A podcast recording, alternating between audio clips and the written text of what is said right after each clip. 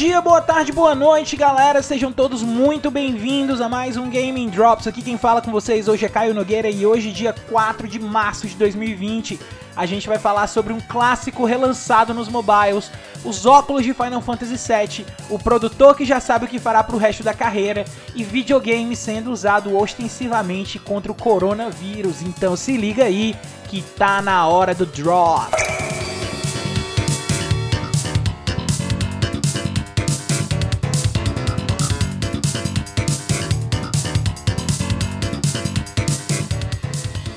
Sua campanha de lançar jogos mobile e pachinko, a Konami acaba de lançar o clássico Castlevania Symphony of the Night para Android e iOS. O jogo original, lançado em 1998, foca numa história que se passa dois anos depois de Castlevania Rondo of Blood. Nesse capítulo, o jogador assume o comando de Alucard, que está determinado a acabar com a batalha contra seu pai Drácula de uma vez por todas. A versão de celular está sendo lançada como uma nova mecânica de continue, conquistas, compatibilidade com controles e seis idiomas. O jogo está custando apenas R$ 10,90 na Play Store e já está disponível para compra. Symphony of the Night é com certeza um dos grandes clássicos da história dos videogames e também foi muito importante dentro da própria série Castlevania por introduzir o sistema de exploração aberta, ao invés de se concentrar nas fases como seus predecessores. O combate com Alucard é fluido e dinâmico, uma vez que ele não usa o chicote, mas sim um verdadeiro arsenal de armas e magias que devem ser aprendidas durante o jogo. Esse lançamento para celulares é uma forma de atingir quem ainda não teve a chance de jogar o game, já que o preço é bem convidativo. É um dos meus jogos favoritos e eu tenho esse costume de finalizá-lo uma vez por ano. Talvez esse ano eu finalize no mobile.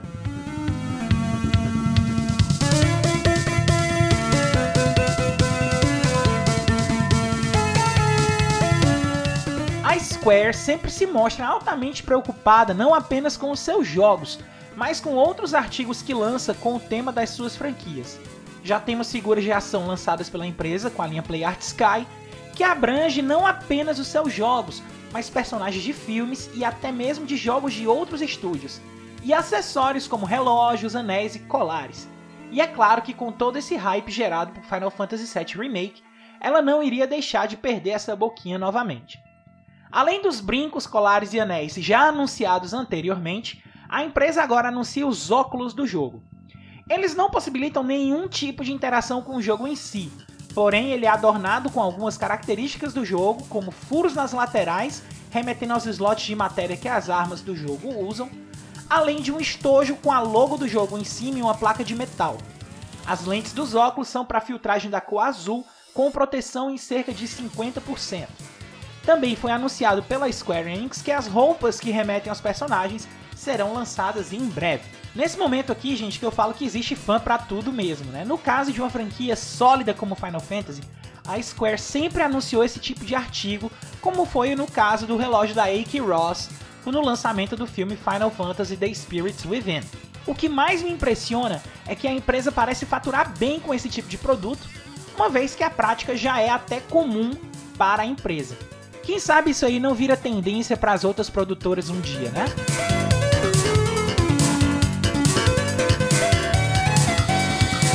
continuando a verdadeira avalanche de notícias que estamos tendo sobre Final Fantasy VII Remake nessa semana, o produtor Yoshinori Kitase, em entrevista ao GameSpot, declarou que deseja que a história de Final Fantasy VII encante as gerações futuras e que ele está preparado para passar o resto da sua carreira trabalhando nela. Numa declaração, ele afirma que Final Fantasy VII é um jogo que, se permanecesse como original, seria lembrado apenas como algo do passado e as pessoas não se engajariam com ele.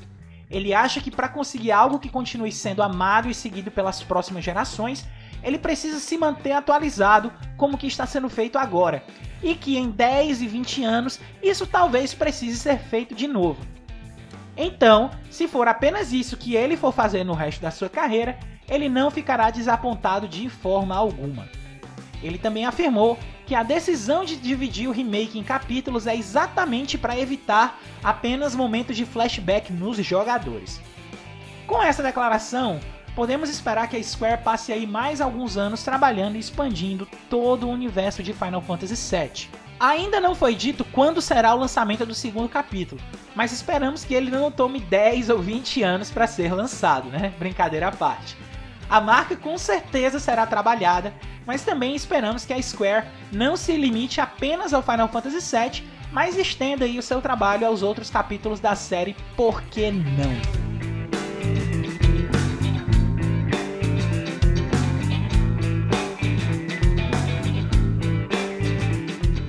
Tivemos notícias dos jogos sendo usado como ferramenta para que as pessoas com Covid-19, a doença do coronavírus, que estão em quarentena, mantenham contato com seus amigos. Mas essa notícia de hoje é de dar ainda mais orgulho. Um time de pesquisadores da Universidade de Washington está usando um jogo para combater o vírus.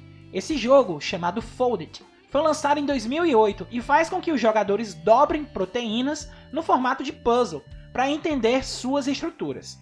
O time então teve a ideia de colocar um puzzle baseado no formato do coronavírus para deduzir as proteínas que podem ser usadas como vacina. De acordo com os criadores do jogo, atualmente, milhares de pessoas estão jogando, o que mostra o interesse delas em entender mais sobre o vírus. É bom noticiarmos jogos sendo usados como ferramentas para o apoio da sociedade e mais ainda se ele está sendo utilizado para algo além do seu propósito inicial de concepção. Embora os números do coronavírus tenham se elevado ao redor do mundo nessas últimas semanas, a comunidade científica está empenhada em compreender melhor o vírus para que uma possível vacina seja criada. Não quer dizer que o jogo será o responsável por criar a vacina, mas com certeza ele poderá se tornar um poderoso aliado nessa descoberta.